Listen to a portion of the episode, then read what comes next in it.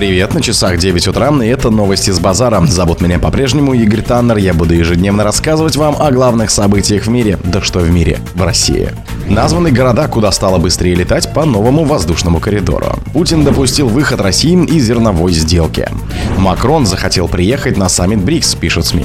США собирается предоставить Украине снаряды с объединенным ураном. Спонсор подкаста Глаз Бога. Глаз Бога это самый подробный и удобный бот пробива людей, их соцсетей и автомобилей в Телеграме.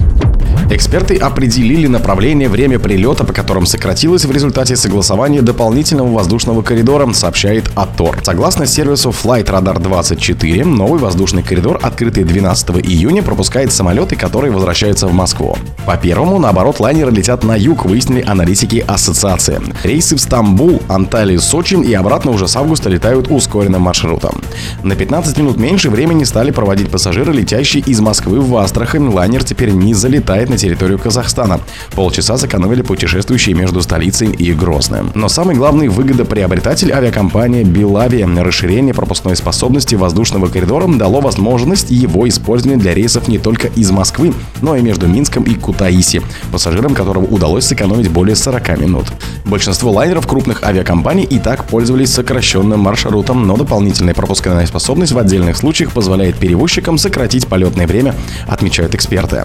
Авиационные власти согласовали дополнительный воздушный коридор в закрытом пространстве на юге России, и самолеты начали летать по нему с 12 июня 2023 года. Он действует в дополнение к открытому 30 августа прошлого года. Новый маршрут согласован для полетов в Астрахань, Волгоград, аэропорты Северного Кавказа, Сочи и Ставрополь, а также по международным направлениям. Предполагается, что авиакомпании смогут увеличить количество рейсов без полетов через Казахстан и сократить время пути на 35 минут. Путин допустил выход России из зерновой сделки. Россия думает над тем, чтобы выйти из зерновой сделки, тем более, что коридор используется Украиной для нападений с помощью беспилотников, заявил президент РФ Владимир Путин.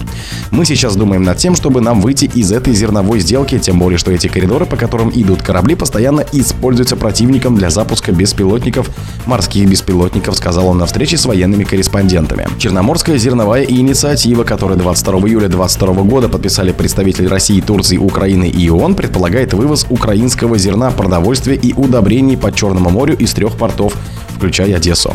Согласованием движения судов занимается совместный координационный центр в Стамбуле. Президент РФ Владимир Путин в сентябре указывал, что Запад вывозит большую часть украинского зерна в свои государства, а не в нуждающиеся страны Африки.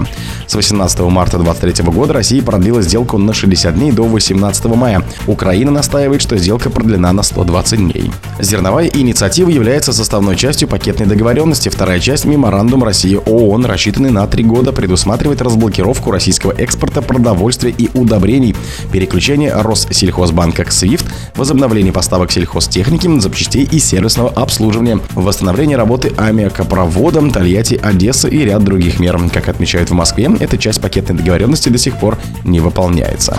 Макрон захотел приехать на саммит БРИКС, пишут СМИ. Президент Франции Эммануэль Макрон изучает возможность посещения саммита БРИКС, который пройдет в ЮАР в августе, сообщило издание Opinion со ссылкой на источники.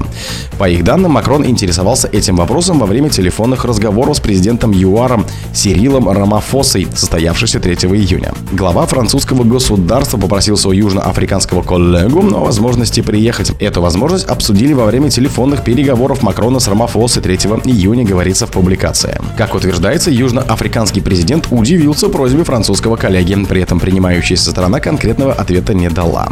БРИКС объединяет Бразилию, Россию, Индию, Китай и ЮАР. К экономическому блоку намерены присоединиться еще несколько несколько стран, в их числе Аргентина, Иран, а также, согласно сообщению МИД, Китая, это Индонезия, Турция, Саудовская Аравия и Египет. ЮАР получила представительство в БРИКС от Китая в начале этого года. Оно продлится до конца 23-го, а затем будет передано следующему государству. Соединенные Штаты собираются предоставить Украине снаряды с объединенным ураном. Белый дом собирается одобрить предоставление Украине танковых снарядов для Абрамсов с объединенным ураном, сообщила газета The Wall Street Journal со ссылкой на американских чиновников.